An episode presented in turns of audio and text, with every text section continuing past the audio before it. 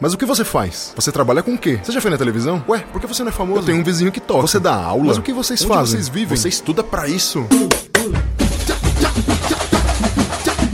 Olá, olá, olá, olá, olá, olá, olá, olá, meus amigos, minhas amigas, meus ouvintes e minhas ouvintes. Sejam todos muito bem-vindos a mais um episódio do podcast O que os músicos fazem. Eu sou Ulisses Cárdenas, eu sou músico, sou baterista, sou educador e sou investigador de todas as possibilidades que existem dentro dessa magnífica profissão que vocês conhecem como ser músico, musicista, ser cantor, pianista, baterista, guitarrista.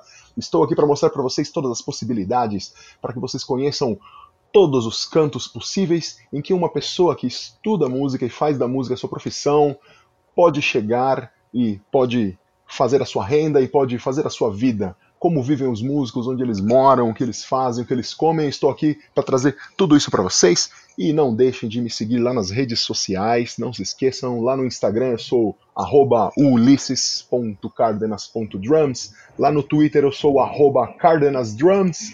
E não deixem também de seguir este magnífico estúdio que edita, produz e faz as vinhetas, os cortes desse podcast que vocês ouvem, é o Estúdio Labituca. Como vocês sabem, não estamos no estúdio agora, estamos todos é, no distanciamento, no distanciamento físico, social, e estou gravando diretamente da minha casa, mas nem por isso esses camaradas do estúdio deixam de editar e produzir esse podcast para mim.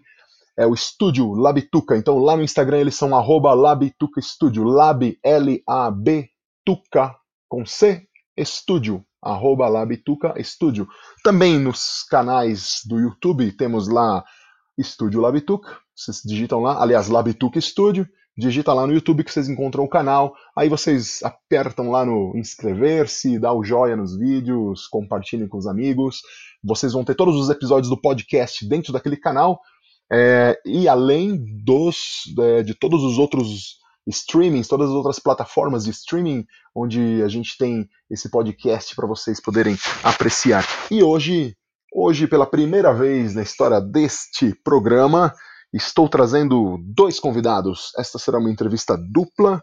É, são dois colegas de profissão, dois, dois caras que estão juntos em prol da educação musical.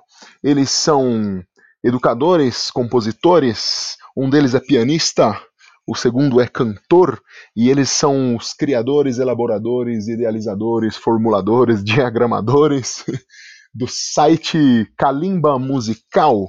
Estou falando com Júnior Azus e Alexandre Oiran. Júnior, dá um alô para a galera, logo depois o Alexandre pode dar um alô. Olá, boa noite, tudo bem? Olá, galera, tudo bem? Como vai, pessoal? Como vai, pessoal? É uma honra que vocês estejam aqui comigo. Muita satisfação de ter vocês aqui para a gente poder falar sobre educação musical e poder falar sobre esse projeto que vocês estão lançando aí, que é o site Kalimba Musical. Então, primeiro, vamos começar pelo começo de tudo, né? Eu queria que o Júnior primeiro começasse falando para a gente como surgiu essa ideia e o Alexandre vai completando para a gente poder ter uma dinâmica aqui mais interessante. Então, Júnior, como é que surgiu a ideia desse site? Qual é a necessidade desse site? Então, eu e o Ale, a gente já, já se conhece há algum tempo, assim, mais ou menos uns, uns dois anos. A gente se conhece, na verdade, há mais, há uns três, quatro, mas a gente começou a, a fazer projetos com música, né? A gente tem um duo de, de piano e voz e tal. E, e aí, desde que a gente começou a fazer esse, esse projeto musical mesmo, né, de tocando, é, a gente já ia trocando algumas figurinhas sobre educação, porque ele era professor já na, em escolas de ensino infantil, fundamental, e eu também. E nessas trocas de figurinhas, a gente começou a pensar algumas ideias, assim. A gente começou primeiro a trazer problemas que a gente via, assim, não só nas escolas no geral, mas entre os professores de música que a gente conhecia, que eram às vezes dificuldade de, de como planejar a aula, como pensar as aulas, às vezes uma sensação meio de instabilidade ali, porque a escola também não entendia direito como de fato acontece o processo né, de educação musical, como é que isso, como é que isso é pensado, como é que se estuda isso, que métodos que existem para isso e etc. É, E aí, a princípio, a gente tinha pensado em alguma coisa envolvendo consultoria escolar e etc. É, e aí, vida vai, vida vem, várias coisas acontecendo, a gente se atropelando, às vezes, com outros projetos, outros trabalhos. Eu também ainda estava de graduação, ele já era formado, tal, mas eu ainda estava é, me formando. É, e aí, esse ano, quando surgiu a pandemia, a gente começou a colocar a cabeça para funcionar e pensar algumas coisas de novo. E aí veio a ideia de dar início aí, de fato, ao projeto, pensando diretamente primeiro com os professores, né, em materiais de apoio para professores de música, é, sobre educação musical, né, e principalmente com professores que atuam nas escolas de ensino básico. Muito bom, muito bom. Alexandre, por favor. É, então, é, na verdade, nesse começo aí, é, pré, pré é, início das, das, das, das, construções que nós estamos agora, é, nós tínhamos essa, essa questão aí que o Júnior falou, de, de, no meio das nossas conversas, nós estávamos em, estávamos em outros devaneios ideias, enfim, para o pro projeto um projeto de, de, de música, né, de piano e voz, e vinha essas questões que nós compartilhávamos. E, e sempre é, é, nós, nós chegávamos, chegávamos em pontos onde, onde nós tínhamos perguntas, às às vezes até sem respostas, porque é, precisava de mais investigação, porque é um, a escola é um lugar é, de, de, de, manifestações e de, de explorações assim ininterruptas. É, isso, assim, os próprios pedagogos, é, eles, eles são desafiados constantemente, constantemente a esse tipo de, de, de exercício, de explorar, de descobrir formas, maneiras de, de levar a, o conhecimento ou a experiência, né? Na, no caso da educação infantil, ele, ele, é, ele tem essa coisa muito do, da experiência. E, enfim, e, e, o professor de música ali, quem ele é, né? né? Ele, ele, a gente ficava nessa questão pelo olhar que tinham para o professor de música, né? O professor de música ele ele vai ali e faz música, é, é uma coisa tão tão simples de se dizer, né? Mas para a gente que está naquele desafio ali de, de levar nossa linguagem artística, é, já, já a gente a encara de outra maneira. A gente tem a preocupação, e a gente levava essa preocupação nas nossas conversas, de como integrar o, o, o que a gente quer levar e as possibilidades pedagógicas musicais que a gente conhece, que a gente quer, que a gente quer aplicar dentro daqueles contextos que estão em constantes transformações também dos pedagogos.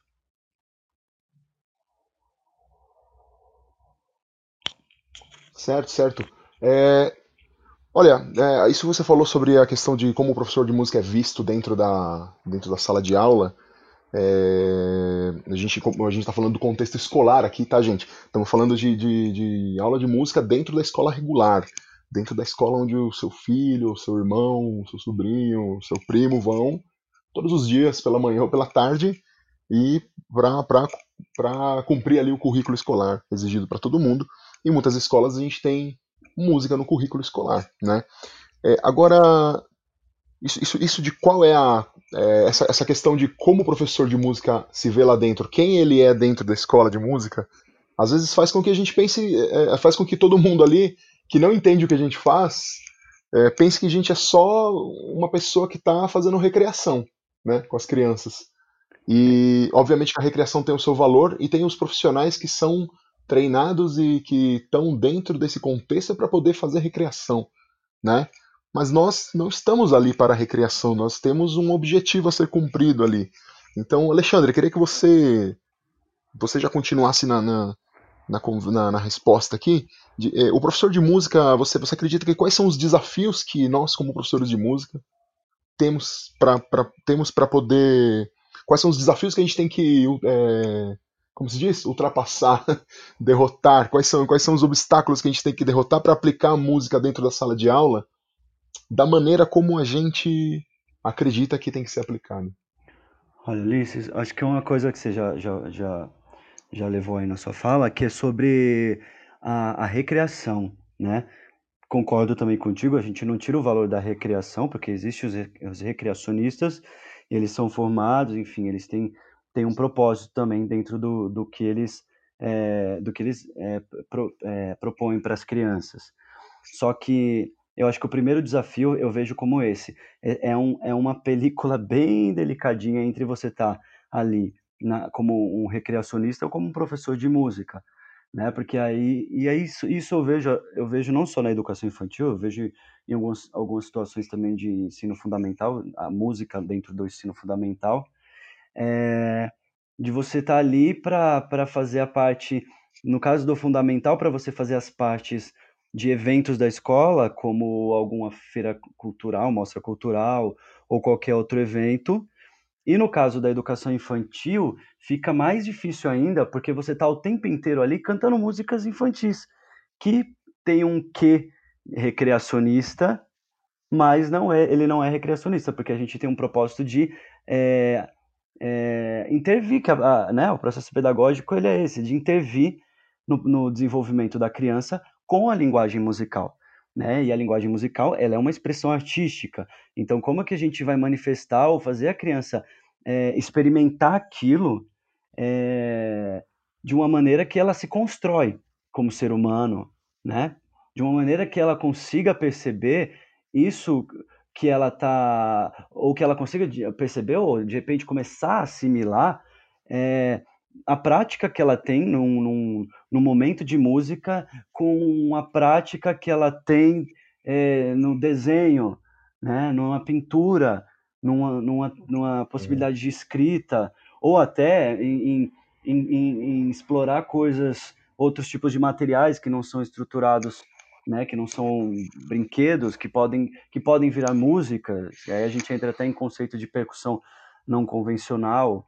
Nas, as escolas usam uhum. o conceito de material não estruturado para substituir, por exemplo, o brinquedo, né, a boneca, que já é óbvio que a gente está vendo que é a boneca, o dinossauro, que, a gente, que é óbvio que a gente está vendo que é o dinossauro, e aí, de repente, a criança pega um, um pedaço de, de cano e isso pode ser o dinossauro, porque aí vai trabalhar a possibilidade de imaginar. No caso da percussão não convencional, a gente faz a mesma coisa.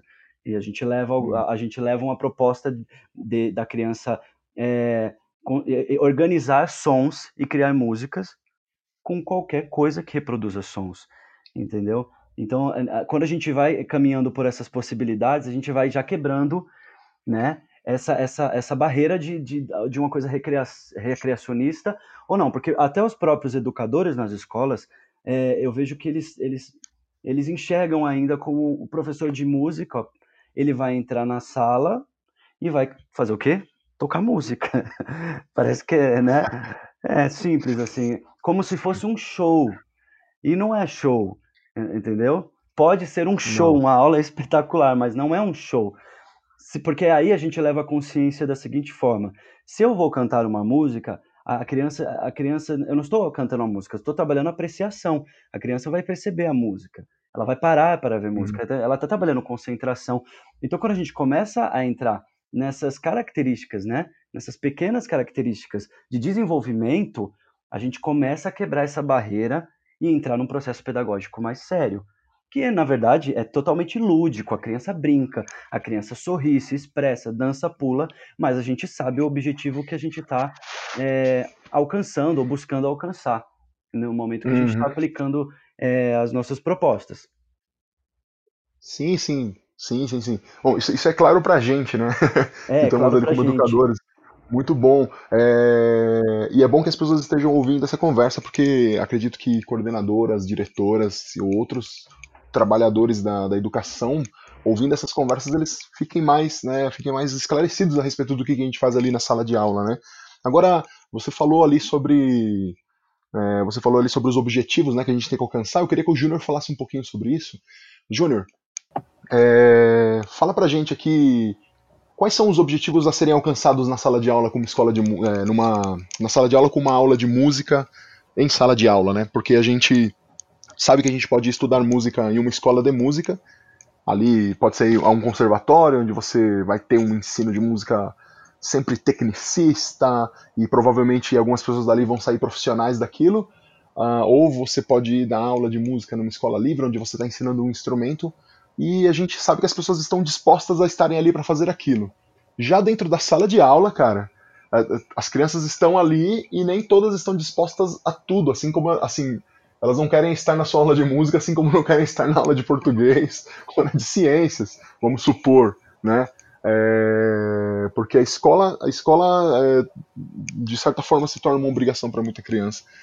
Fala pra gente quais são os objetivos que vocês al tentam alcançar ali. O que, que é, o que, o que, que são os, esses elementos musicais mais primordiais que a gente tenta trabalhar em sala de aula com uma aula de música para crianças na escola regular? É, eu acho que esses objetivos, assim, eles variam muito da, da fase escolar, né? Então, eu acho que, sei lá, por exemplo, na educação infantil você tem alguns, alguns objetivos específicos, no fundamental você vai ter outros, é, e no médio, quando isso acontece, que é raríssimo, assim, é, eu, eu sei de uma escola que tem educação musical para ensino médio, é, são outros objetivos ainda, né? Mas na educação infantil, por exemplo, a gente entra com um papel muito mais próximo do que é o papel de uma pedagoga, de um pedagogo, do que de um professor de música, como você falou, nesse ensino mais tecnicista. É, e eu acho que é aí que talvez muitas vezes a gente sai justamente do processo de formação, da faculdade, enfim, é, e cai num, numa escola, no ambiente escolar, e se sente meio perdido, porque às vezes a gente vem dessa cultura que é o tradicional, é o que está em conservatórios e em grande parte nas faculdades também, de um processo de ensino de música que ele é extremamente técnico, ele é extremamente metódico, né? Você tem livros, você tem uma progressão muito bem definida do que você faz para depois ir para outra etapa, outra etapa, que está muito ligado uh, ao desenvolvimento virtuosístico, né, no instrumento, na voz. E quando você chega na educação infantil, no ambiente escolar, é, você entra num processo completamente diferente, porque lá o objetivo não é você desenvolver gênios né, incríveis da música ou de qualquer outra área de conhecimento. A ideia é você desenvolver ser humano, você está desenvolvendo uma pessoa ali, né, um cidadão, uma pessoa integral. E dentro da educação infantil, a música ela entra como um estudo de linguagem, como desenvolvimento de linguagem. É, assim como ela está em processo de alfabetização da sua língua, né, da língua nativa, da língua portuguesa, e com isso os elementos dessa linguagem, então ela aprende o raciocínio lógico, a linguagem matemática, a linguagem socioemocional ali na relação com os colegas, na relação com os professores, ela tem a linguagem artística, né? E a linguagem musical, ela é uma linguagem que possibilita tanto você desenvolver todas essas outras habilidades como habilidades muito características, né? Porque a linguagem artística, a linguagem musical, ela vai entrar num processo de autonomia muito grande pela criança. Ela vai entrar num processo de criação, de, de criatividade, de exploração de, de, objetos, né, como o Ale falou, de exploração de objetos às vezes não convencionais e ressignificando eles como outros instrumentos ou com outras possibilidades, e principalmente no desenvolvimento de apreciação artística no geral. Então eu acho que a música na educação infantil ela tem o objetivo de desenvolver uma outra linguagem, uma linguagem que está muito ligada, eu acho que a subjetividade, não sei, assim, do ser humano, da pessoa no geral, é, com o que a criança tem a oferecer naquele momento. Assim. E eu acho legal, eu acho que é aí que vem, às vezes, até minha tendência, eu arrisco a dizer assim, que eu até gosto mais da educação infantil do que outras fases, porque a criança ela tem uma disposição para explorar possibilidades e ela é muito autônoma desde o começo. Assim. E, eu acho que o processo autônomo, assim, você desenvolver, desenvolver autonomia com essa exploração, com esse fazer musical de N formas diferentes, é o que faz o trabalho com a criança ali até 5 anos, né, dessa educação infantil, mais legal. É, e eu acho que esse objetivo ele só amplia conforme você vai passando as fases. Sei lá, é, ensino fundamental você tem um processo de alfabetização ali já um pouco mais estruturado, né, geralmente com as crianças, é, e você entra em outros processos de investigação, você entra em processos às vezes de prática mesmo musical, entendendo como é que é que essa prática musical acontece em sociedade, como é que a gente pensa música socialmente, como é que a gente ouve música, que tipo de música a gente ouve, o que é música, né? Você entra nesse tipo de discussão filosófica, né? E etc. E, mas sempre eu acho que desenvolvendo principalmente a capacidade crítica mesmo, assim, reflexiva da, das crianças, dos jovens, enfim, acompanhando com a fase que elas estão normal. Tá, cara, é muito, muito, muito, muito bom isso, porque essa, essa questão de formar cidadãos, de formar humanos, de formar pessoas que, que têm empatia e que têm crítica, isso já vem desde muito, muito, muito, muito pequeno, né? É, a gente já começa a trabalhar isso nas pessoas. Agora, se a gente for entrar numa questão, como posso dizer, se a gente for passar agora para as realidades sociais das pessoas, aí isso é uma pergunta que eu quero fazer para vocês dois agora. Eu vou, é, assim que eu perguntar, já aproveita que o Júnior já responde, que ele já está aí aquecido, e aí o Alexandre pode entrar logo depois. Queria saber o que vocês pensam sobre a, a, a caramba, meu, me foi, me foi a palavra aqui. eu queria usar ah, sobre a inclusão, sobre a inclusão de música para todos, assim. Como, uh, como que a gente pode fazer para que a música seja para todos? Porque de alguma maneira a gente sempre acaba percebendo que a música é um privilégio para algumas pessoas. A música, a prática da música, a prática artística é sempre algo que está reservado às elites. E, e assim, muitas vezes onde a gente trabalha com, com aula de música são escolas particulares. É, obviamente que existem os projetos, a gente conhece que tem diversos projetos, principalmente aqui na região São Paulo, região metropolitana de São Paulo, que é onde nós moramos. É, aqui no ABC tem alguns, mas a gente sabe que o ensino da música mesmo, assim, o ensino, o, o, a música para ser para ser para todos, assim, para ser uma prática de todos, tem uma certa dificuldade, né? O Júnior, o que, que você pode discorrer a respeito disso, assim? E aí o Alexandre já pode completar, assim que você terminar. Cara, é, é uma baita questão, assim, essa, esse, uhum. essa questão do acesso, né, à música e ao ensino uhum. de música, assim. Eu acho que isso tem melhorado muito, assim, nos últimos anos por conta da, dessa expansão de projetos sociais, né, a gente tem aqui em São Paulo, mesmo na capital, tem o Projeto Guri, é, uhum. tem o Instituto Bacarelli, enfim, você tem várias, várias frentes de trabalho que tem justamente o foco social, né, é, polos que são inseridos dentro de periferias, regiões afastadas do centro, etc., com um trabalho de música e um trabalho muito bom, assim, um trabalho muito forte. É, eu senti, eu, eu, acho que essa, essa diferença, assim, essa desigualdade mesmo, né, no acesso e no ensino, eu senti mais forte quando eu comecei a trabalhar numa escola filantrópica, uma, é, ligada a uma ONG, lá na região do Grajaú, que é a extrema zona sul aqui de, da capital de São Paulo.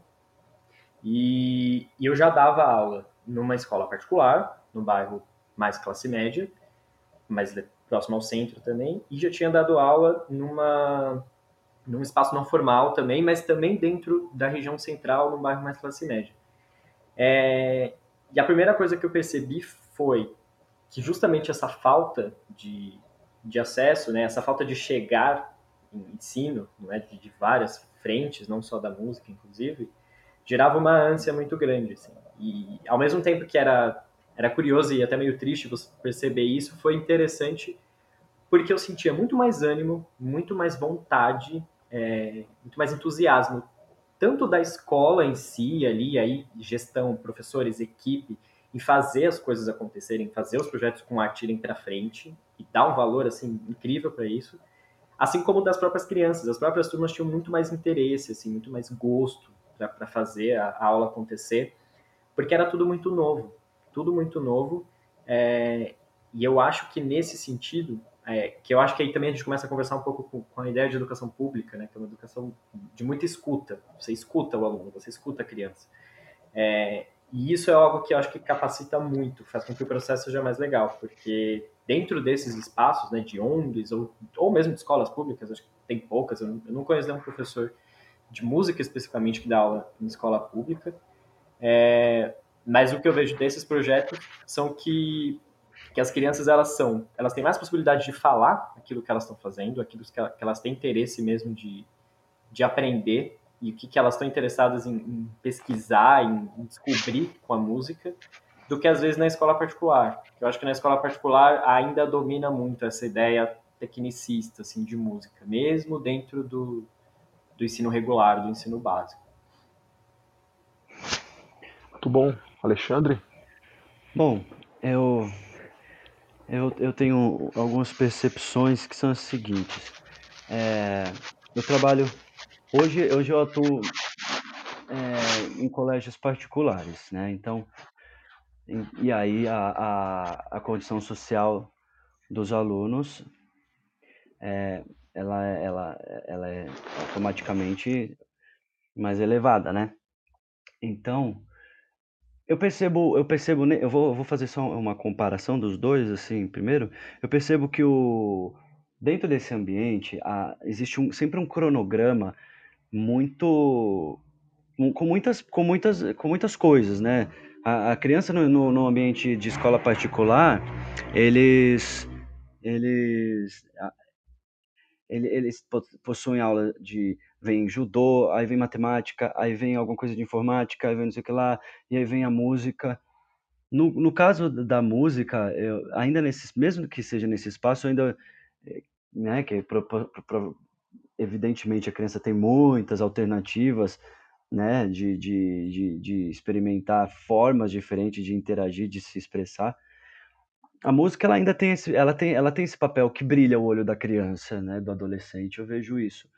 Mas quando a gente vai com, com esse, com essa, que a gente leva essa nossa linguagem para um, um, um lugar que tem uma característica mais de, de, de ação social, de projetos que eu já trabalhei no passado, é, tem uma outra, parece que tem uma outra finalidade. Eu digo isso nas experiências que eu tive. Eu cheguei a passar por 19 escolas públicas por um projeto da prefeitura e durante cinco anos eu trabalhei por, por ONGs. E depois dois anos e meio com o projeto do Laboratório Eurofarma, que as crianças iam lá, mas eram crianças de, escola, de escolas públicas e com a condição social é, mais humilde, né? E, e parece que a, a, missão nossa ali, além de ensinar música, isso que, isso que eu, no meu ver eu acho muito desafiador, eu acho que é, também que falta faltam mais polos para para é, para acontecer isso, para desenvolver é, a, a arte para essas crianças e adolescentes. Mas eu vejo que quando a gente está nesse lugar de, de, que as pessoas têm uma, uma condição social mais é, uma condição precária, eu vejo que a, o, o educador musical ele tem um, um, um propósito ali também de, de, como uma missão, sabe? De você leva a linguagem artística, você leva aquele universo de, de, de ferramentas para se construir música, para se experimentar música, mas você também leva uma, um, uma missão da, da de, de, de, quase terapêutica da criança e do adolescente se autodescobrir ali. Dele, como o Júnior falou, acho que, de, acho que ele falou alguma coisa sobre opinião, sobre fala, né? Então eles têm a fala, eles têm, é, eles colocam para fora coisas que que estão angustiadas e aí na, quando, quando você integra a música nesse momento, é, é impressionante. Eu acredito também que hoje, nesse nosso momento, a internet ela tem uma, uma, uma possibilidade a mais, né? Eu vejo que quando eu estudava, eu estudei em escolas públicas, eu não tinha música na escola e muito menos uma possibilidade, uma ferramenta como a internet para poder é, acessar, né? Hoje a gente consegue isso. Hoje você tinha, normalmente, naquela época, antigamente, antes da internet, da, desse boom aí de, de popularizar, as pessoas ah, acessavam o conhecimento que queriam, um conhecimento extra, ou se pudesse pagar, ou buscando muito algum lugar ou num projeto social, né? E hoje a gente tem essa ferramenta também que, que eu vejo como um viés aí, de, você está curioso, você consegue aprender a tocar um violão ou cantar, enfim, se o instrumento, a gente não consegue comprar um instrumento, você consegue experimentar aquilo por, por um curso no YouTube ou qualquer outra coisa. Então hoje, hoje tem essas possibilidades, mas eu ainda acredito que falta muita iniciativa para levar a, não só a música, como até outras linguagens artísticas para esses polos. Certo. Cara, isso, isso agora, nisso do que vocês falaram, nessas duas falas de vocês, me levantou uma questão aqui, cara, que eu, que eu acho eu quero jogar para vocês também, para a gente poder debater aqui. É, que a gente está falando sobre música na escola, no contexto escolar, né? na sala de aula, que é diferente do que você ir a um polo de, de música, um polo de, de, de, formação musical como, como o Projeto Guri ou Fábricas de Cultura. Vamos, a gente conhece vários, é, como a EMESP lá, que está na, na, capital, em São Paulo, uh, que são, são, são projetos que estão ali para formar músicos como posso dizer isso aqui? A gente vai para lá e, por exemplo, você, a criança quer aprender violino, beleza? Ela vai aprender violino, mas ela vai estudar violino como se estuda o violino. É, ela está lá para ser tecnicista também. É, em todos esses projetos, você tem uma criação ali, você tem uma, uma formação artística onde você de fato tá aprendendo, principalmente no projeto Guri, né? Onde você vai lá para aprender um instrumento, então você aprende a ler música, você aprende a escrever música, você aprende a interpretar música, a executar tecnicamente um instrumento. E isso não tem nada a ver com a sala de aula, né? Na sala de aula a gente não está fazendo isso. É... Então, eu acho que acaba criando uma, uma diferença. Aí eu tô aqui eu tô perguntando para você, mas também tô, estou me questionando como educador aqui e como formador de, de, de, de, de opiniões a respeito disso que a gente está discutindo. É... Muitas vezes a gente acaba se acaba entendendo que a música, né, que, que, que o ensino da música é esse ensino tecnicista. E o que a gente está tentando desvendar aqui, des desmembrar aqui, é que não, cara, que a música pode ser praticada de uma forma livre, de uma forma que, onde você não precisa necessariamente de instrumentos musicais também para executar a música, para poder praticar música, assim como você pratica corrida ou, vai, ou pratica futebol, hum, né? Que tem que ser uma coisa que está fazendo parte da sua vida. A música é parte da sua vida, assim como é parte da sua vida escovar os dentes todo dia e fazer o almoço, ou comer o almoço que sua mãe faz, que seu pai faz. É... Como que a gente pode encarar isso? Porque é, porque eu queria, eu, queria, eu queria entender como que a gente pode fazer com que a música na sala de aula acabe sendo entendida como uma disciplina que vai servir para sua vida, assim como eles falam que matemática vai servir para sua vida, português vai servir para sua vida. Português para que você possa entender melhor um texto, para que você possa escrever bem, matemática para que você possa encarar algumas coisas da vida, como fazer compras, pagar contas e tudo mais. Como que a música pode ser inserida aí, Alexandre? Como que a música pode fazer parte da nossa vida? Então, primeiro eu vejo como. É, quando a gente vai falar que vai fazer parte da vida, eu, eu, eu encaro como um, um processo de sensibilização. Porque, assim, a, a criança. A criança ela já é sensível, ela está tendo um primeiro contato, mas ao mesmo tempo que ela está tendo um primeiro contato com tudo, ela está sendo. Tudo está sendo encaixado em, em, em padrões, né? Por exemplo, é justamente essa, essa, essa nossa essa nossa investigação eterna, né, de, da música nesses espaços. Então, a, a, criança já vai entender que a música é, é, um violão na mão, ou um piano e o, e o professor cantando ali, ou a criança cantando em roda. Será que é isso? Pode, aí que vem a questão. Você joga isso para a criança, será que é isso? E é isso que é importante. É você é provocar a criança a, a, a, o adolescente, né? Eu digo no modo geral os dois, mas assim, Sim. você provocar. Uh, pra, é, é só aqui que está a música, né? Porque quando você provoca, você tira isso que, que, que é, impede, eu acredito, que impede um pouco essa apreciação do, do, da própria vida, né?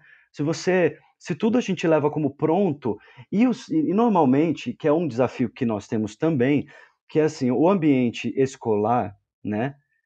Ele tem uma coisa muito da rigidez, mesmo não sendo rígido, mesmo sendo educação infantil, ele, ele trabalha com, inconscientemente, os professores, eles, eles já carregam em si uma rigidez, eles têm uma rigidez na fala, uma preocupação em falar corretamente, que isso é importante, obviamente, e, enfim, e aí ele, toda a rigidez vai, vai às vezes para atividade de criação, de expressividade. Uhum quando a gente vai sensibilizar uma criança com a linguagem artística, eu não posso, em hipótese alguma, como educador, levar um, um produto pronto para eles. Eu posso provocar eles ao que eu, a linguagem que, que é uma linguagem. Quando a gente vai pensar em linguagem, a gente está falando de uma forma de, de, se comunicar. E aí a gente se, nos comunica só com o outro. O, o, o, mundo dos sons se comunica com a gente e a gente vai usando esse universo de sons para se comunicar com o mundo, né? E aí a gente provoca a criança com essas coisas. A criança é provocada, a gente está num grupo, isso gera falas, isso gera possibilidades, e aí sim pode virar um produto. E não já eu levar um produto rígido para uhum. a criança. Uhum. Júnior, o que, que você pode falar a respeito da, dessa questão aí que foi levantada? Como que a música pode fazer parte da nossa vida de uma maneira simples, de uma maneira singular, assim como fazer o almoço? É, não, eu concordo com tudo que o Ale falou.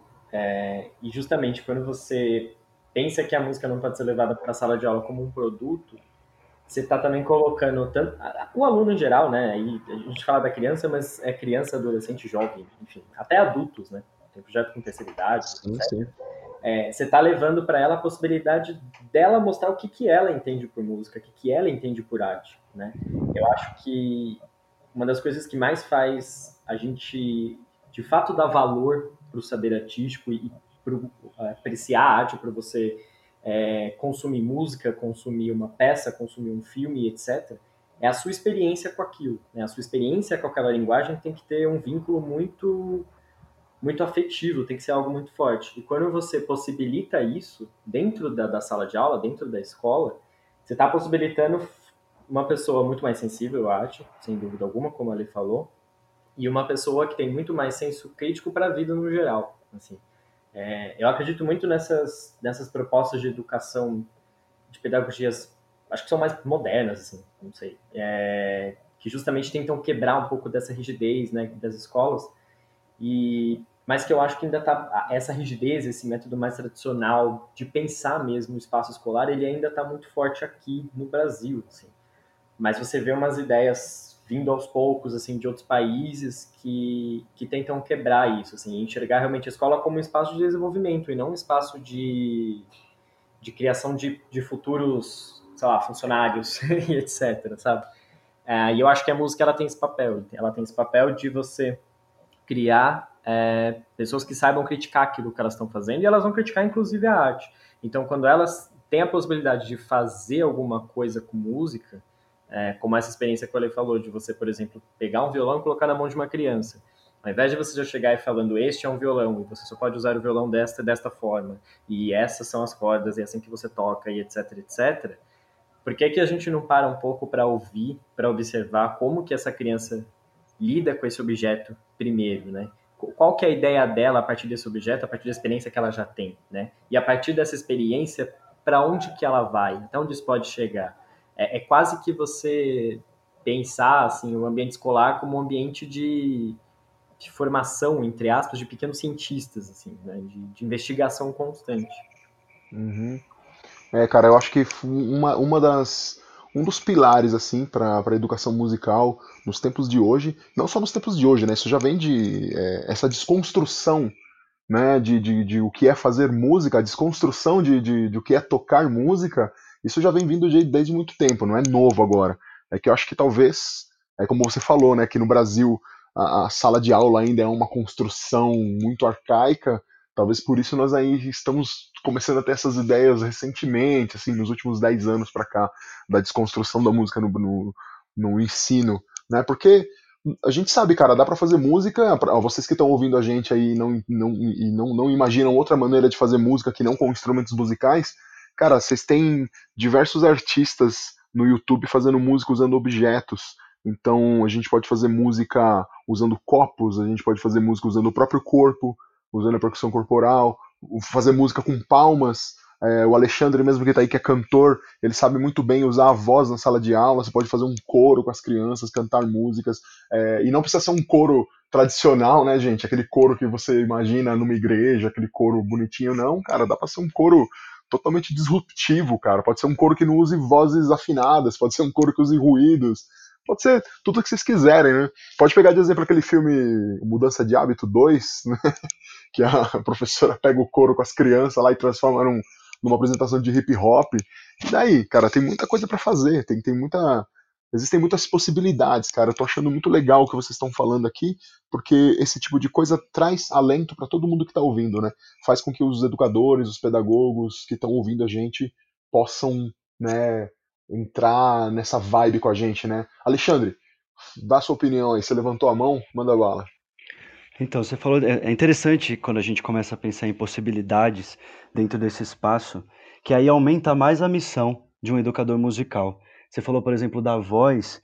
É, eu, eu, observo muito que nos ambientes de escola, os professores têm muita, muitas questões de saúde com, com o trato vocal, com as pregas vocais, e, e, uma, e, e um desconhecimento muito, assim, quase que total sobre a saúde dessa, desse instrumento que é o carro-chefe do trabalho deles. Né? É, é, é duas coisas que é, que, é, que, que é interessante, que a performance, o professor tem uma performance, seja lá qual, qual professor que, que, que ele, seja qual modalidade ele possa estar ensinando, e, e, ele tem a voz, que é uma outra ferramenta. Então, de repente, uma das missões aí é o professor de música levar essa conscientização vocal. Imagina, vamos, vamos aqui imaginar uma situação em que a, o professor de música leva essa conscientização para toda a escola sobre um, um, um, um, cuidar da voz, uma projeção adequada da voz para a saúde da, da, do professor e para a saúde do ouvido das crianças, porque eles a, a, a, regulam os decibéis para se comunicarem. E aí ter ciência do que, que é um decibel, entendeu? De como que isso acontece, né? E o, o, quanto isso pode prejudicar, ou pode soar agressivo, e, e entre várias possibilidades. É, isso é muito bacana. É, cara, essa questão aí da saúde, da saúde da voz é uma outra, uma outra grande questão para levantar e, mano, dá pano pra manga, né? Dá pra gente falar bastante coisa sobre isso aí. Muito boa, muito boa a sua colocação. É, agora vamos falar rapidão do. Rapidão não, né? Vamos, vamos entrar falar aqui do site, né? Que apresentei o site lá no começo, a gente começou a falar sobre educação musical, é, falar sobre todas essas questões aí. Mas obviamente que todas essas questões têm a ver com o site de vocês, o Kalimba Musical, que é esse produto que vocês lançaram aí que, que tá para dar um apoio, né, para os professores, é, a ideia seria né, formular aulas para suporte, para poder ter uma prática musical mais consciente entre todo mundo.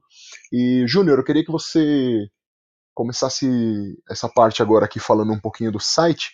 O que, que vocês oferecem dentro desse site para os professores de música e para as professoras pedagogas né, é, de sala que podem acessar o conteúdo de vocês ali atrás de informação? Então, hoje o Kalimba ele tem, ele, ele é um site que está ligado com o nosso Instagram, né, que a gente divide os conteúdos por lá.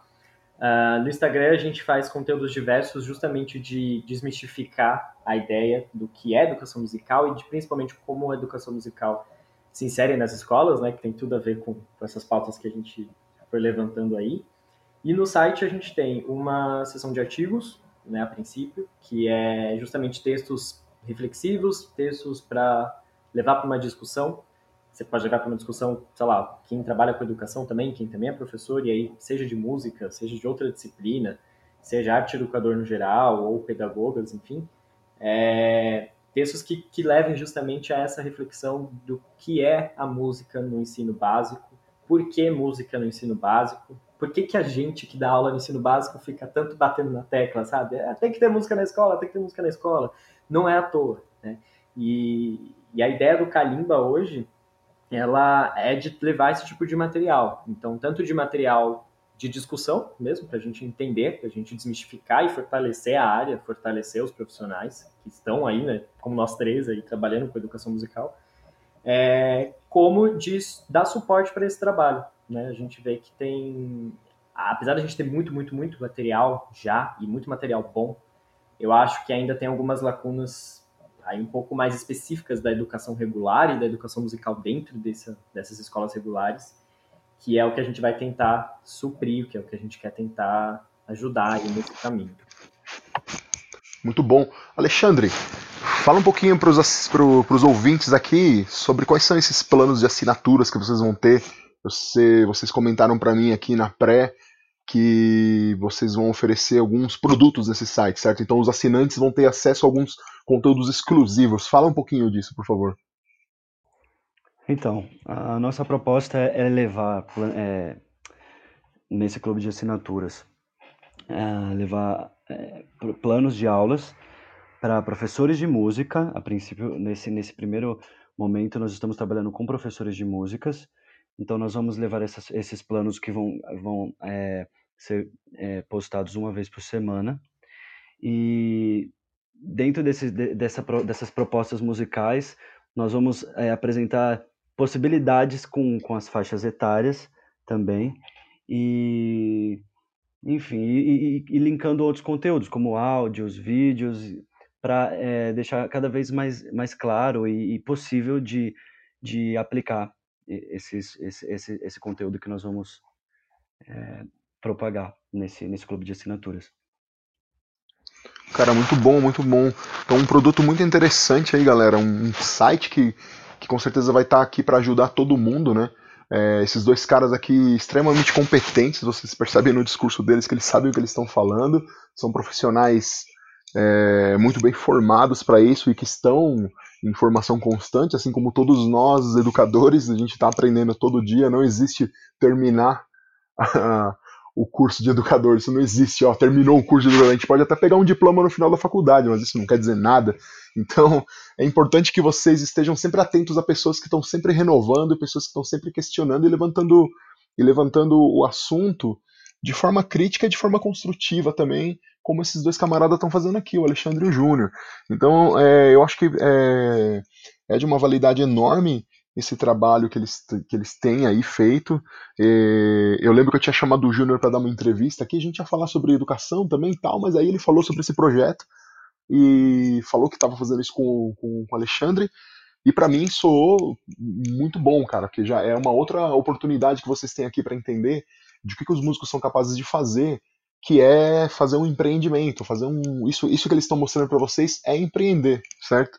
É fazer é fazer um transformar em algum produto aquilo que você consegue oferecer para todo mundo. E percebam como eles têm a sensibilidade de oferecer um material que está ali aberto para todos e eles oferecem um trabalho mais específico ali, no caso com os planos de aula, como o Alexandre falou, que é para você que quer participar, sendo assinante da sendo assinante do site deles, né? É, outra coisa que eu queria que vocês falassem rapidamente aqui a respeito do site antes de acabar é como que vocês encaram essa esse empreendedorismo assim, porque a gente sempre ouve falar que músico, principalmente o músico performer, aquele cara que né, que faz performance com música, o artista tem dificuldades de empreendimento, porque a gente não tem isso na faculdade, né? A gente vai para a faculdade de licenciatura em música ou para o bacharelado em música e não, não tem, não tem ninguém lá falando pra gente, ó, oh, cara, como é que a gente faz para poder ganhar a nossa vida com esse negócio aqui, né? eu, eu criei esse podcast, como todo mundo que já está ouvindo desde o começo, para poder ajudar as pessoas com isso, mostrar como que é. Então aqui a gente tem mais um, um exemplo de empreendedorismo aqui musical. O que, que vocês podem falar para mim a respeito aí disso aí? Levanta a mão aí quem quer falar primeiro. Alexandre, manda bala. Então, eu acho que é, isso, isso realmente é uma coisa muito, muito peculiar na nossa formação, né? É, a gente estuda música, se formou em música e agora, né? Vamos lá, vamos encarar o mundo. É, e aí, e, como é que a gente faz, né? É, é um grande desafio, né? E aí criam-se também muitos cursos. Na verdade, assim, eu vejo que o Sebrae tem um, tem um, um suporte legal para isso, né? É, é ó, só, só, sem querer te interromper, mas rapidamente, o Sebrae tem um curso de graça é, EAD de empreendedorismo. Vale a pena entrar lá no Sebrae e se inscrever nesse curso. Eu já fiz algumas aulas, é muito bom. Fica a dica aí. ah, complementando sua dica, também tem o. Acho que eles, eles possuem um material de um, de um livro chamado Negócio da Música. Dá para fazer download desse, desse material e é um material riquíssimo. Eu e o Júnior, numa época, a gente, a gente estudou esse, esse material um pouco também. Mas, enfim, eu acho que é quando a gente vai pensar em empreender, porque empreender uma co empreender uma ideia musical, né? É, eu, eu, acho que requer primeiramente muita responsabilidade, né? Porque justamente para a gente levar a nossa a nossa modalidade artística para o mercado do trabalho de uma maneira digna, né? É, quebrar, que, desmarginalizar essa, essa carreira, né? Lógico, mu, há, há, um tempo assim, muitas, muitos profissionais é, demonstrando suas competências, suas capacidades e vem demonstrando ainda. Esse podcast é um exemplo também de, de integrar isso daí é um trabalho super importante, né? Nós músicos precisamos todos estar unidos, estar falando a mesma língua, conhecer os nossos projetos, e nos dá e, e dar a mão todo mundo para a gente poder seguir com responsabilidade sempre, conhecendo, pesquisando, como você falou do processo de, de formação que nunca acaba, nunca acaba mesmo, nunca acaba e a gente tem que estar em constante investigação, né? É, é como um processo filosófico que nunca, nunca, que nunca cessa. Então assim, é, conhecimento, responsabilidade, coragem, né? E, e também enxergar as possibilidades que existem hoje, porque hoje existem possibilidades. Se você junta, se você junta as ideias age com competência, responsabilidade e, e, e, aberto, né? Você tem que estar aberto às, às, milhares de coisas que podem acontecer. Você consegue organizar, você consegue concretizar o, o que você está fazendo com, com os desafios que, que são colocados no, no decorrer dos processos, obviamente, mas você consegue.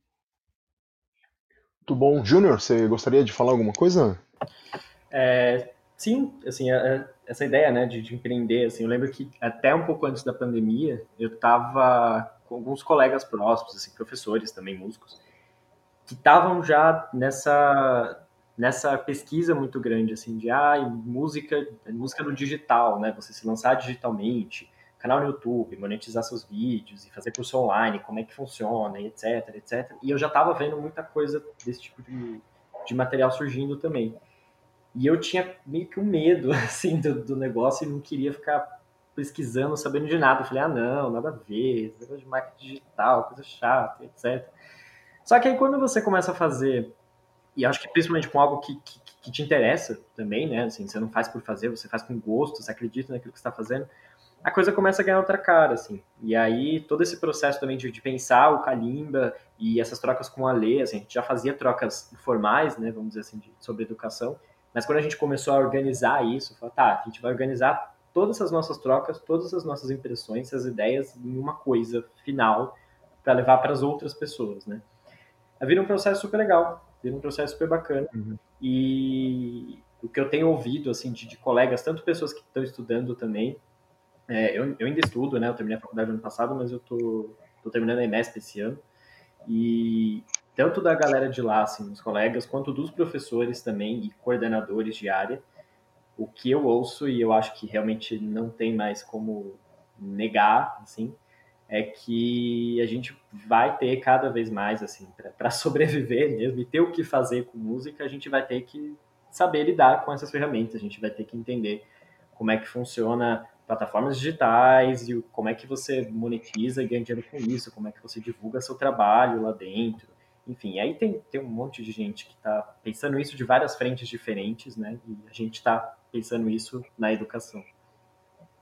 Sim, sim, cara, sim. Toda razão, toda razão. Acredito que nós três aqui concordamos aí com essa, com essa questão aí do, do, do empreender. Eu, eu, assim, uma opinião minha, pessoal, a respeito de empreendedorismo, Empreender não é fácil, não é uma coisa que todo mundo consegue fazer também. A gente tem que entender isso. Eu acho que às vezes é um pouco impositivo quando a gente fala para todo mundo ter que empreender.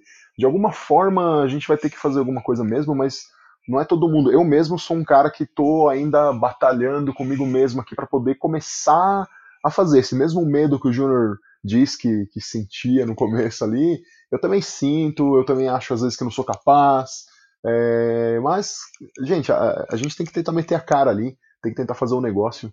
É, muitas vezes a gente vai se sentir incapaz mesmo, mas a gente tem capacidade sim, cara. A gente sabe muita coisa. Eu, às vezes, me colocava muito para baixo, assim, pensando, pô, cara, sou um músico mediano, né, e tal. Só que na hora que eu parava pra pensar tudo que eu sei, cara, assim, que eu sei, que eu digo, todo, toda a informação, que eu consigo mediar com as pessoas, tudo que eu sou capaz de ajudar a mediar também, quando eu tô na sala de aula com as crianças, sabe? Acaba criando uma conexão. Então, todos nós temos algo a oferecer. Acho que é só é só uma questão de a gente saber o que, que a gente tem que oferecer, né? Do que, que o que, que a gente tem para fazer, qual é o nosso pulo ali para mostrar. Eu também estou trabalhando para tentar ter um curso online, porque o futuro é esse mesmo, plataformas é, de ensino digital, né? essas plataformas online que tem para a gente poder pôr cursos, né? Hoje em dia, cursos online são uma febre, tem muito curso online. Você vai achar curso online de tudo, cara, dentro das plataformas desses, de, que oferecem esse tipo de ensino, né? E, bom, eu, cara, chegando aqui, esse momento aqui da entrevista, a gente falou sobre muita coisa é, relacionada a questões da, da sala de aula. É, esse site dos caras é muito, muito, muito legal. É, aconselho vocês a entrarem. Vai ser uma fonte também para mim de trabalho, de, de, de, estudo, na verdade. Né? Vai ser uma fonte para mim de estudo, de pesquisa, porque os caras são muito bons. Eu acompanho o Júnior já há algum tempo nas redes sociais, ele posta coisas muito interessantes, ele levanta questionamentos muito bons. Eu sempre estou repostando coisas que ele, que ele bota lá, porque são realmente reflexões muito boas. São, são gatilhos para que a gente possa tentar é, coisas novas, né? Então é muito legal. Então você vê que os caras estão estudando, Os caras são, são, os caras são pessoas que que estão, como digo, é, dominam ali o, o que eles estão querendo passar para vocês, tá? Então vale muito a pena. E terminando aqui esse momento da, da esse, essa primeira parte da entrevista, vocês sabem que a gente agora chega nas perguntas cabalísticas, são as perguntas que eu faço para todo mundo, para todos os entrevistados, todos eles têm que responder. E vou começar perguntando então pro Alexandre, porque como o Júnior falou por último, vamos pro Alexandre alternando. Essa pergunta que eu vou fazer pro Alexandre, eu vou fazer pro Júnior também certo? Então, isso que eu vou perguntar, com certeza já foi dito ao longo da entrevista, ao longo desses 50 e poucos minutos que a gente está aqui. É... Só que foi dito de forma diluída, com certeza foi dito de forma, como se diz, subliminar. Está ali nas entrelinhas. Mas agora eu quero que você responda, é... Alexandre, que você responda de maneira, é... como se diz, concreta, de maneira me dê o extrato do que você pode dizer a respeito disso. Alexandre, por que, que você é? Por que, que você é o Alexandre? Por que, que você é esse cara que você é? Por que você é educador? Por que você é cantor? Por que você é músico? Por que, que você é o que você é, Alexandre? Poxa, que pergunta profunda. Mas válida, válida. Acho que, acho que é, a gente vai sentindo essa pergunta que você faz, a gente vai sentindo é, a partir do momento que a gente escolhe fazer uma coisa em que não seria é, tradicional, digamos assim. Então, primeiramente, no meu caso, música, música é a minha manifestação na vida. Eu não, eu não, eu não, eu não faria outra coisa. Para começar por aí, entendeu? Eu não faria outra coisa. Música é, é a forma que eu tenho de me expressar nessa vida e, e dentro de mim, ela, e aí isso já envolve muito do Alexandre é, e, e, muito do educador, porque de, tão, de tanto que isso me consome a alma, né? A, música é uma expressão da alma, né? De tanto que isso me consome a alma, é, é inevitável e seria também muito egoísta eu não querer propagar isso de alguma forma.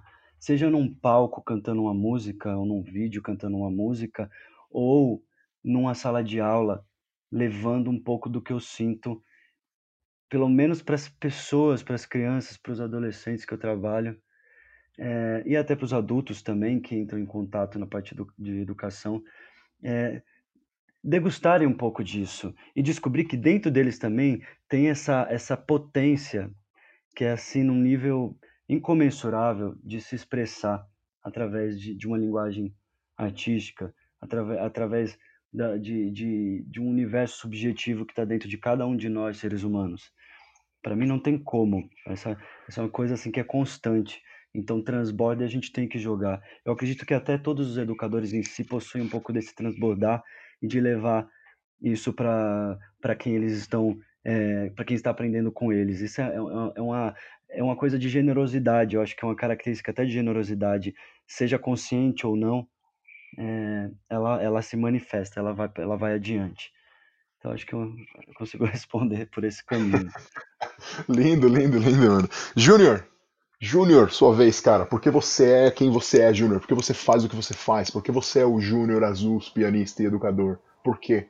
Nossa, essa pergunta dá, dá para abrir um buraco e ficar né, um tempo assim, até a conclusão. É, bom, eu acho que eu sou o que eu sou, né? E, entre essas coisas todas, etc. É, porque eu acredito em tudo isso.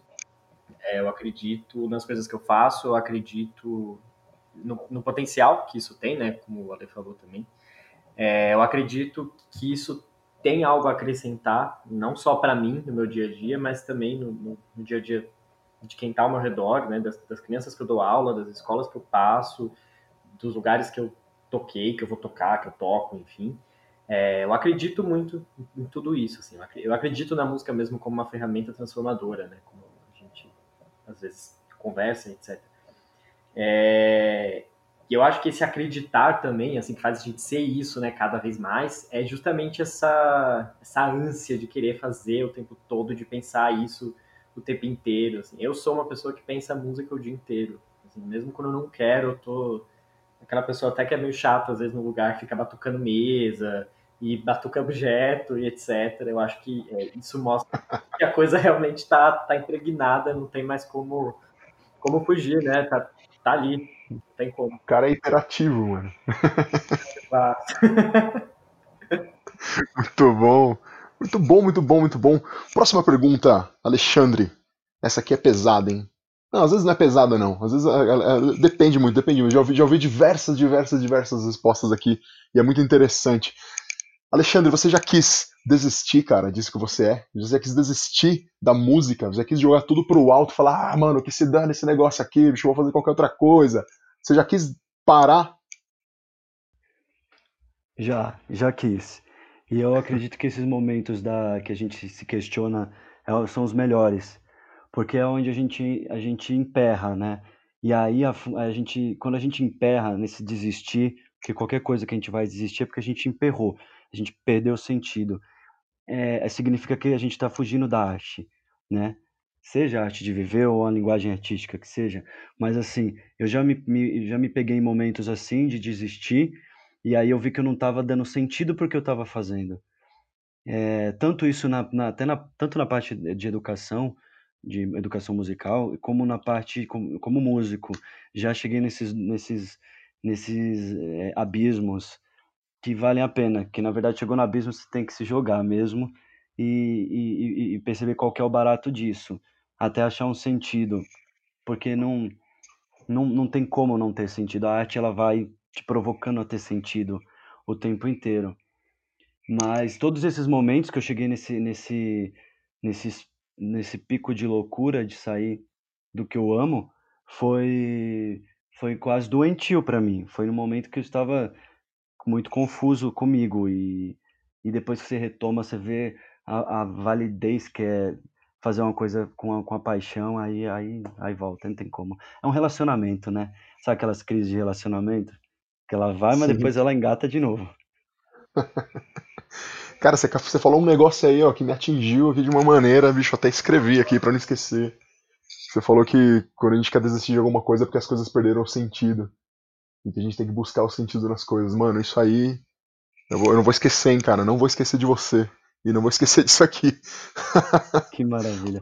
Eu, eu vi, eu, eu vi um, um filme, uma série é uma série de 2012 eu tava vendo e ela e teve um trecho que eles falavam que a gente que eu falei até de abismo, mas eu falei que eh, na série falava que a gente está na beira de um abismo e a gente uhum. não tem uhum. escolha, a gente vai cair. Só que você pode escolher cair se esperneando ou abrir os olhos e o coração e, e se entregar à queda.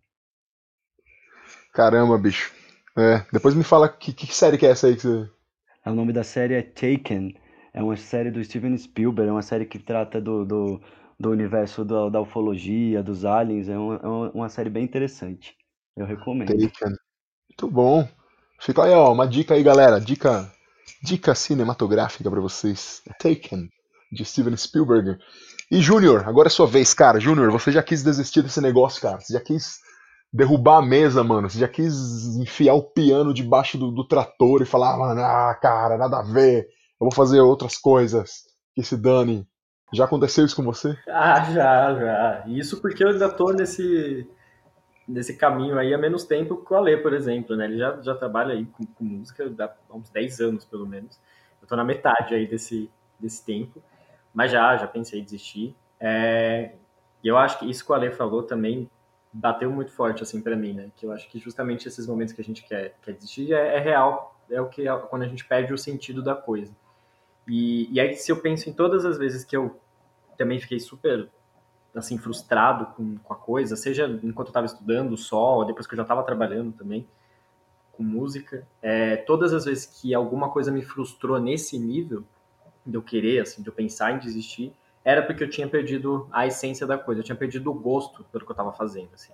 É, eu tinha caído nesse limbo do, do técnico, assim simplesmente do, da, da, mecânica mesmo, sabe? Ah, tocar, vai, treina e pratica tal coisa e toca tal peça e não sei o que, entrega e faz a banca e volta e audição e prova, etc. É, e se você entra nesse ciclo rotina, rotina, rotina, rotina, né? Rotina pela rotina do que você está fazendo, é, é, um perigo, é um perigo. Eu acho que é aí que bate essa, essa frustração, você perde o sentido da coisa e você pensa em desistir. Todas as vezes que eu que eu me vi nesse lugar, eu acho que foi por isso. Mas aí o que me fazia voltar é porque se eu pensasse em fazer outra coisa, eu não pensava em nada. Basicamente, não tinha nada, nada, nada. É, mesmo hoje, assim, que eu, que eu peguei muito gosto pela área educacional, assim, e eu até dei umas coisas por fora, enfim, eu gostei mesmo da, da área. É, a música tem um espaço aqui que é não tem como outra coisa pegar maior, assim, possível. É, cara, é, cara, eu, eu tenho, tenho que admitir que esse lance do. esse lance me pegou mesmo, porque eu, eu já, já, obviamente, já também quis desistir. E todas as vezes que eu quis desistir é porque já não tava fazendo mais sentido mesmo. Era porque eu falava, ah, mano, por que eu tô fazendo isso, né? Cara, eu vou, vou, ainda vou pensar muito a respeito disso, hein? Talvez eu não durma essa noite. e agora, seguindo, seguindo aqui, eu quero uma indicação de música. Alexandre, indica para os ouvintes aí alguma coisa para ouvir, alguma coisa para algum álbum, algum artista, alguma canção, indica, pode ser um som seu também, alguma coisa, indica aí pro pessoal. Posso indicar duas coisas? Claro. Então quero indicar, primeiro quero indicar um, um álbum do Milton Nascimento, chamado, acho que é Techai, se não estou pronunciando errado, de 1990. Se eu não me engano, ele passou um tempo no Xingu e, e, e transbordou esse álbum. As músicas dele são muito lindas, tem uma mensagem muito bonita. E uma outra indicação é um, é um projeto de um, de um colega meu chamado Heitor, mas o nome do projeto é Cat in Azul, em inglês o nome, mas tem músicas. É um projeto autoral, uma pegada muito interessante. Então essa é a minha, essa é a minha dica musical. Cat in Azul. Isso. E Techai do Milton Nascimento. Júnior, qual é a sua indicação de música, canção, álbum, artista? Manda bala. É, bom, eu vou indicar um disco que eu tenho ouvido muito, é, há alguns anos já, na real, mas agora eu voltei a ouvir bastante de novo, que é os Afro Sambas, do Nossa. e do Baden Powell. Já ouviu, né? Nossa, cara, e faz tempo que eu não ouço, hein? Olha, vou começar a ouvir de novo. Tá doido. Esse disco é, é, é incrível, assim, é incrível, incrível, incrível. É, enfim, massa. E, e aí eu vou pedir também licença para indicar dois, dois projetos de, de amigos aí. pode mandar, pode mandar. É, e também, né, lidam aí com a, com a educação. É, um deles é o grupo Inhambuzim. Ele é um grupo, acho que todos eles são de São Paulo. Eu conheço a vocalista do, do grupo, na verdade, a Sara Abreu, que a gente, eu acompanhei ela num curso que ela fez, numa época que fazia estágio, enfim, e ela deu um curso lá. É, e eles têm um trabalho super legal, assim, é um disco chamado Bichos de Cá, que fala sobre a fauna e flora brasileira. E para trabalhar com criança, cara, é sensacional. Eu já fiz projeto com esse disco e estou trabalhando agora de novo no, no, online, tentando vendo como é que, que, isso como é que isso anda e tá super legal. E um outro é o grupo Saíra, que é de uma outra amiga minha também, com mais dois amigos dela, a Jéssica, a Ana e o Pedro, acho que são o nome dos três. É, e eles têm um resgate folclórico assim de cantigas brasileiras, todas baseadas no, nos arranjos do Heitor Villa-Lobos, daquele guia prático que ele fez de pesquisa mesmo, né, das cantigas, das músicas tradicionais, assim, são trabalhos bem legais e que para quem trabalha também com música ou para quem tem criança em casa, são, é um repertório super bacana aí de ouvir. Muito bom. O primeiro grupo que você falou, Inhambuzim? É, Inhambuzim, é NH mudo no começo, Inhambuzim. Hum, NH mudo, Inhambuzim. Isso. Certo. Muito bom, muito bom. Inhambuzim e Saíra indicados aí pelo Júnior.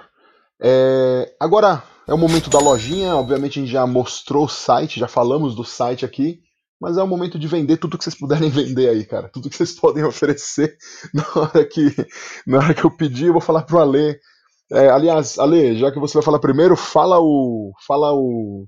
Qual é o endereço do site, né? Todo completinho pra galera poder acessar fala o Instagram de vocês também, né? E cada um de vocês dá os seus, seus, os seus, é, os seus contatos aí. E fala, além disso, que vocês fazem outras coisas que vocês podem oferecer, que o pessoal pode entrar em contato com vocês para aulas ou para gravações, é, para é, freelancer em show. Manda bala aí, Alexandre. Vende tudo que você puder. Vamos lá. Ah, primeiro, o site do Kalimba é www.kalimbamusical.com.br. No Instagram, nós estamos como kalimba.musical. Sigam a gente lá, galera. Sigam, curta, comentem os nossos, os nossos posts. Vamos, vamos todos numa corrente aí para a gente se integrar. É, eu, bom, precisando de cantor, estamos aí junto também. Professor de música, também estamos aí.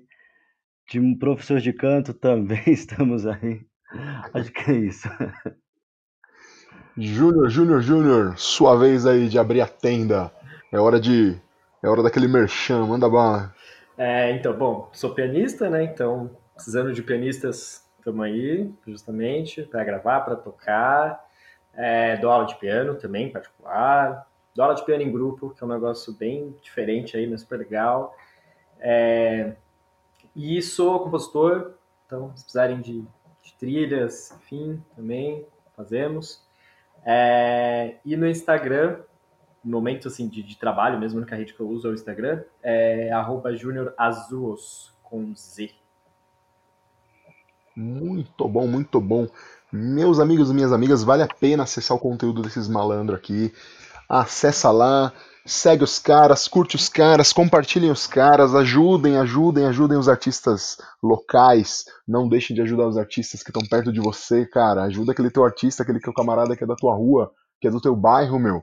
Para de dar visualização para aquele cara lá que já é milionário, ajuda aquele maluquinho ali, ajuda a galera né? Compartilhe o pessoal, compartilhe esse podcast aqui, compartilhe o Alexandre, compartilhe o Júnior. E agora, pro final, vem a pergunta, realmente a pergunta cabalística, aquela pergunta que gera mais tensão, é aquele momento em que eu homenageio o grande Antônio Abujanra, Antônio Bujanra sempre perguntava para todo mundo no final o que é a vida, mano, o que é a vida. E ele era aterrorizante, cara. Ele te colocava na parede, ele praticamente te desnudava ali na frente de todos pra você falar o que é a vida. E eu sei que a vida, para mim, para esses dois caras que estão aqui comigo e para todos vocês que gostam de música, a vida é a música. A nossa vida é a música. Mas eu vou perguntar pro Alexandre. Alexandre, fala pra mim, cara. O que é a música para você? Uau! Seria muito rápido se eu falar que a música é a vida, né? Mas não, não. Ia ser muito curto. Mas a, a música é, é sobretudo um canal para uma um, é, um, é um canal e uma ferramenta, né? É, na verdade é um canal de acesso para você explorar coisas que você não faz ideia do que você tem dentro da sua existência e ao qual você consegue decodificar às vezes com palavras ou com sons organizados. Para mim é um pouco disso. Fantástico, fantástico, Júnior. Júnior, o que é a música para você, Júnior? O que é a música para você? Música é música é vida, como a Ale falou, é meio piegas, mas é real, é isso. É... E música para mim, ela é, ela é filosofia, assim música é, é espaço de, de, conexão, ela é espaço de, de, conversa, é uma forma de falar, é uma forma de ouvir, é uma forma de dialogar, que eu acho que é uma questão aí muito, muito delicada ultimamente também. Uh, e para mim ela é ela, ela e vida, vida e, e música tá tudo super ligado assim. Para mim já não tem mais muito como desligar mesmo uma coisa da outra. Muito bom, cara, muito bom. Música é uma forma de comunicação, é uma forma de conexão. Música é tudo pra gente, né, cara? Somos músicos porque a gente precisa se expressar através da música. Senão, acho que talvez seríamos outra coisa, não é mesmo? Muito bem. Alexandre, hora das despedidas. Deixa seu último recado pra galera aí que a gente já tá indo embora. Manda bala. Bom, primeiro, Ulisses, muitíssimo obrigado por, por é, trazer a gente para o seu espaço um espaço muito acolhedor e, e, e, e, que é notável que é de uma intenção muito generosa e inteligente para nós músicos. É, galera, muitíssimo obrigado. Acessem os, o, o nosso portal, a nossa página e muito obrigado e a gente vai se falar muito ainda. Muito bom, muito bom. Eu que agradeço, Alexandre, que eu agradeço a generosidade de você ter disposto do seu tempo para estar aqui com a gente. Júnior, qual é a sua última mensagem para a galera, hora das despedidas? sua vez. É, bom, brigadão também, Ulisses, pelo convite, pelo espaço. É, queria te dar os parabéns, inclusive, pelo podcast. Já eu vi alguns episódios já e tá super legal. Inclusive, um dos que você comentou no começo aí, é, que era aquele de, de, um educador que dá aula dentro de, do espaço de reclusão, né? É, uhum. Aquilo foi, assim, abriu minha cabeça muito, que era uma coisa que realmente eu sabia que existia, mas nunca tinha ouvido falar. Então, o seu canal, o seu podcast deu, deu voz para esse tipo de trabalho e para mim mesmo chegou como algo que eu nunca tinha ouvido fa falar tão seriamente foi muito importante para mim. Assim. É, e obrigado, obrigado pelo convite, obrigado pelo espaço, obrigado pelas divulgações aí do meu Instagram de sempre. É, e sucesso, vida longa, vida longa podcast, vida longa para nós na música. Eu que agradeço, que eu agradeço, Júnior. Muito obrigado, muito obrigado por dispor desse tempo. É... Bom, para quem ficou interessado, dá, dá, uma, dá uma chegada lá no episódio do Buia Calunga, que é o educador que o Júnior citou aí, que, que trabalha em espaços de reclusão. Ele é educador de música na Fundação Casa. Buia Calunga, dá uma olhada, são uns episódios para trás aí, vocês ficaram na curiosidade de saber. Então é isso, vamos ao final. Muito obrigado aos dois, Alexandre Júnior, muito, muito, muito, muito obrigado mesmo. Uma honra ter vocês aqui para ter esse papo tão foda a respeito de música, tão legal a respeito de educação. Valeu mesmo. E todos vocês que estão ouvindo a gente aqui, amigas e amigos, ouvintes e ouvintes, Obrigado por terem chegado até esse momento. Que bom que vocês ficaram até aqui, mais de uma hora de papo. Vocês ficaram até o final. Eu agradeço muito, muito, muito. Vocês são as pessoas mais importantes desse podcast. Sempre foram, sempre serão as pessoas mais importantes. Sem vocês não tem podcast. Muito obrigado, minha gente. Até a próxima semana. Bebam bastante água, pratiquem muita música, leiam livros, assistam filmes, assistam séries, valorizem a arte que agora nesses tempos estranhos de reclusão é que a arte está mostrando o poder que ela tem, certo? Você que falou que não precisava de artistas, eu acho que o mundo deu voltas e você perdeu, camarada. E é isso. Tchau para vocês todos. Este programa foi gravado no estúdio Labituca. Produção, edição e direção Pedro Zaluba e Mauro Malatesta. Pauta Ulisses Cárdenas. Façam música, não façam guerra!